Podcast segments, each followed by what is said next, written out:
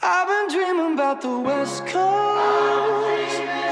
Y ahí teníamos esa pausa musical, siempre buena música en nuestra Excelente. radio, en los controles nuestro querido amigo Christopher, eh, o Gode, conocido como Gode, ustedes lo pueden buscar ahí en redes sociales, por supuesto. También saludamos a nuestra productora Dania, que siempre está trabajando y le mandamos Sí, un, aplauso. un aplauso. A Cami, nuestra alumna en práctica, que hoy día no sé qué pasó, ¿dónde Oye, está? sí. ¿O fue despedida del programa? No, Cami, te extrañamos. Ah, está enferma ya, no dice que está enferma. Oye, y la gente que se quiera comunicar con nosotros, que quiera opinar de nuestro programa, que quiera mandarnos saludos, que quiera decirnos que nos callemos, que a lo mejor están en contra con las cosas que decimos aquí, lo que opinamos, nos pueden escribir en todas las redes sociales. Y vamos a empezar brevemente a enumerarlas. En Facebook, aerradio.cl, en Twitter, arroba ae-radio. en Instagram, aerradio, Tenemos TikTok, no sabía. Sí, nos pueden buscar TikTok. como arroba ae-radio. En iTunes, aerradio. en Spotify también nos pueden AE escuchar, Radio. AE Radio. En página web, aeradio.cl. Y por supuesto, en WhatsApp nos pueden escribir para invitar, eh, para A comer, participar. a tomar helado. También, por supuesto, en más 569 4952 3273. Exacto. Oye, seguimos conversando con nuestra querida amiga Javiera Rodríguez, que nos acompaña el día de hoy. Estábamos hablando precisamente de eh, eh, este último movimiento que está de alguna Sí, forma las cultivando. Las mentoras que ha recorrido Chile, que son prácticamente mujeres por el rechazo, que eh, no, no, no, no, no, no veíamos ese gran número de mujeres atrevidas a decir eh, Sí. que van por el rechazo. Así que, ¿cómo ha sido esa experiencia, Javi? Eh, para contarle un poquito a la gente. Eh, y cómo también ve, ve el escenario, porque sé que ha hecho una, una, una especie de gira a, a- a nivel país, que también es súper eh, importante. Ya no somos. Y eso es otro dato súper importante: es, es hacer, de, hacer eh, una política más ciudadana, más cercana, ir, estar ahí con, con- con la gente. No, eh, ya la política de escritorio ya prácticamente no existe mucho en este país. No, obvio, o sea, la, la gente valora mucho como el, el rol que han tenido las organizaciones de sociedad civil. Eh, tanto así que yo creo que a veces prefieren escuchar una voz que venga de ese mundo que a los diputados, a los senadores o, o etcétera. De hecho, mucha gente me dice como, como, hoy qué lata, eh, que perdiste candidata concejal, qué lata, y por qué no fuiste después de diputada. Y, la verdad que como que siento que en la nueva política uno puede hacer una política pública desde la ciudadanía y, y alzando la voz y, y- resulta, eh, y a veces tiene mucho más valor. Entonces, como que es un espacio donde me he sentido súper cómoda y muy abierta, como, o sea, muy, muy, como con mucha disponibilidad a encontrar a, a otras personas que no tenían un espacio tampoco en política. O sea, creo que Mentora ha sido un poco eso. Em, muchas mujeres que, que no conocían a otras mujeres bacanes, no sé, pues no conocían a la Carla Ruila, no conocían a la Paulina Núñez, no conocían a la Evelyn, eh, y, y que si no fuera por organizaciones como esta nunca tendrían acceso. Entonces, creo que abrimos un espacio que no estaba abierto antes, y lo chulo es que al final lo lideramos tres jóvenes que eh, no venimos necesariamente de partidos políticos, y si es que venimos, como que ha sido una relación un poco distinta y, y ha sido un tremendo, creo que, aporte. Y en cuanto a, la, a lo que hemos- al rol que hemos tomado en la campaña, eh, ha sido súper desafiante porque eh, no es fácil oponerse a una constitución que garantiza paridad o que garantiza derechos reproductivos, qué sé yo, eh, sobre todo cuando eres una organización de mujeres. Eh, sabemos que tiene costos, pues, o sea, en el futuro yo no sé si, no sé si, no sé, alguna, la coordinadora 8AM nos va a considerar como, como una organización de mujeres, quizás no, no, no vamos a poder dialogar demasiado con ella, pero también sabemos que si no lo hacíamos nosotras no lo iba a hacer nunca, o sea, nosotros buscamos mucho financiamiento desde, no, no tenemos unas mujeres que lideraban organizaciones y nos dijeron que no, porque nos iban a meter en política, que no, porque no era su rollo, no, porque...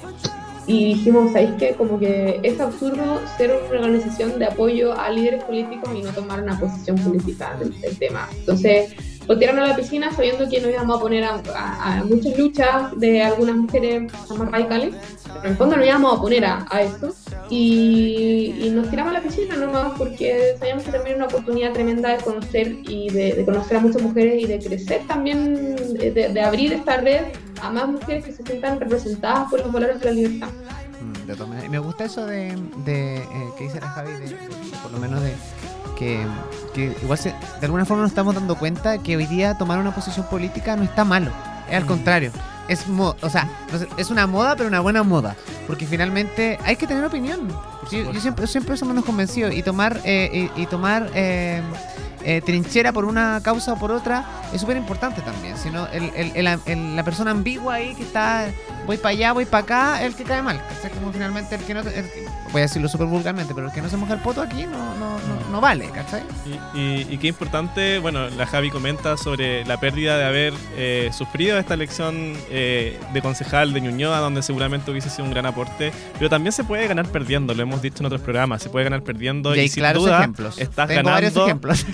sin duda, Eh, y sin duda ahora estás ganando eh, harto espacio también con esta, este, esta organización civil que llega a todo Chile y que influyes, muchas veces mejor influir que ganar propiamente una elección, influir en muchas personas, en otras regiones. Ese es el punto. Ese es el punto. O sea, es influir eh, y uno puede influir de demasiado espacio. Y hay veces que uno incluso por participar de la esfera política, por ejemplo, siendo concejala, quizás yo no, no hubiese podido influir de la misma manera que lo puedo hacer ahora con mayor libertad. Como que, Exacto. no sé, pues, uno como concejala igual va, va detrás de un partido político, a pesar de que uno es independiente, si yo como que representas un partido, y a veces eh, no puedes, tienes que restarte de los espacios de sociedad civil porque dejas de ser sociedad civil y, y cuando en estos tiempos lo que más ha aportado ha sido la sociedad civil como en términos de, elecciona- de, elecciona- de, de elecciones, entonces como que al menos para mí, chuta, creo que por algo se dan las cosas y, y fue un, un camino que dije como, tengo que hacer algo y, y quizás no lo hubiese pensado si hubiese ganado la elección, ¿cachai? Hubiese seguido trabajando en Ñuñoa, que bien, pero no se me hubiese abierto esta ventana de- de- y no hubiese pensado quizás como en que, que, te- que tengo una forma distinta de aportar. Y, Claro. y creo que, que es eso un poco. Sí, de todas maneras. Entonces, en la vida no es importante ser el mejor ni el líder, sino que eh, tener la facilidad o, o el don de provocar cosas, de que pasen cosas. Yo creo que va por ahí. Es. Mi abuela me decía eso. siempre. Muy sabia No tu es abuela. importante ser el mejor, sino eh, provocar cosas. E ir a la velocidad del camino. Sí. Eh, Se Oye. llega a la cima solo superándote a ti mismo. Ay, que estamos No, poetas, ya no, saca el libro. no Sí. puede.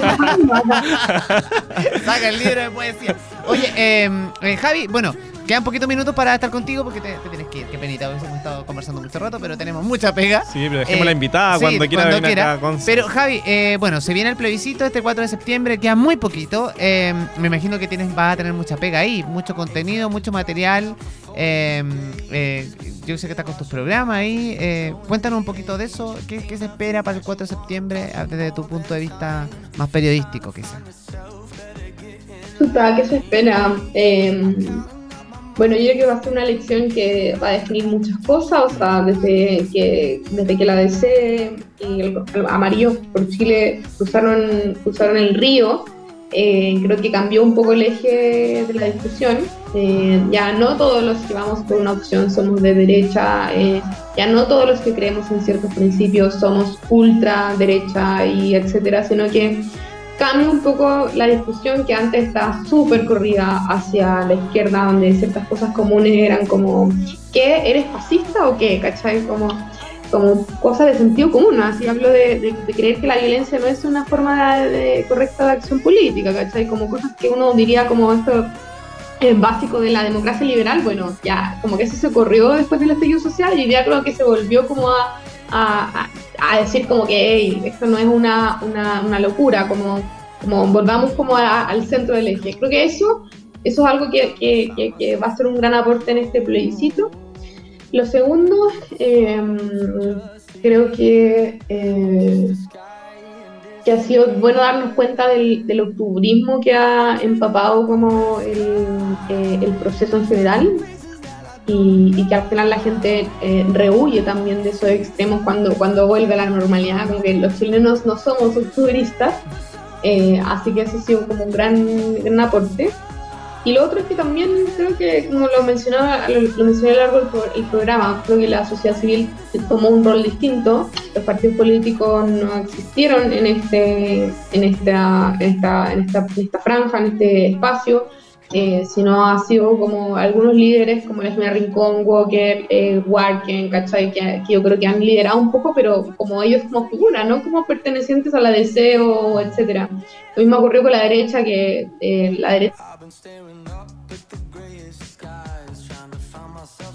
esa no existe la sociedad civil o, que representan a, pero creo que eso cambió y, eso va a seguir pasando, como por qué alguien militaría en, no sé, voy a, voy a, en la audio un RN, que al final lo que le interesa es que defiendan los principios que a él le importan y de la forma que a él le importan. Entonces creo que eso, eso cambió y que, y que va a ser interesante ahora que se viene como el nuevo proceso constituyente, si que gana el rechazo, o eso es lo que dicen, eh, ver cómo se configuran los partidos políticos, las organizaciones de sociedad civil, los rostros que van a, que van a movilizar todas las elecciones y así fue las cosas. Porque como que va a haber algo eh, interesante con los partidos y también de la sociedad civil. qué ansiedad saber ese escenario que se va a producir el 5 de septiembre ya. O por lo menos el mismo 4 de septiembre a eso de las 18 o 19, 20 horas, por lo menos cuando todos los medios de comunicación ya tengan eh, resuelto lo que fue el plebiscito de salida. Javi, un gustazo enorme como, como equipo, te queremos agradecer que te hayas tomado estos minutos con nosotros el día de hoy.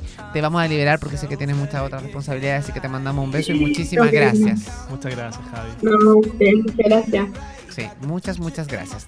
Oye, eh, y bueno, invitada cuando quiera, ¿ah? más adelante, cuando tengamos más tiempo, o después del 5, de todo lo que pueda pasar para conversar. Después del 5, feliz. Sí, de todas maneras. Y ahí también para seguir potenciando los movimientos ciudadanos, que son súper importantes. Ustedes, eh, no se vayan, vamos a ir a la pausa. A la vuelta vamos a seguir con música y también vamos a hablar un poquito de algunas cosas que están pasando a nivel país. Así que no se vayan. Esto es Mesa Redonda en www.radio.cl. Ya volvemos.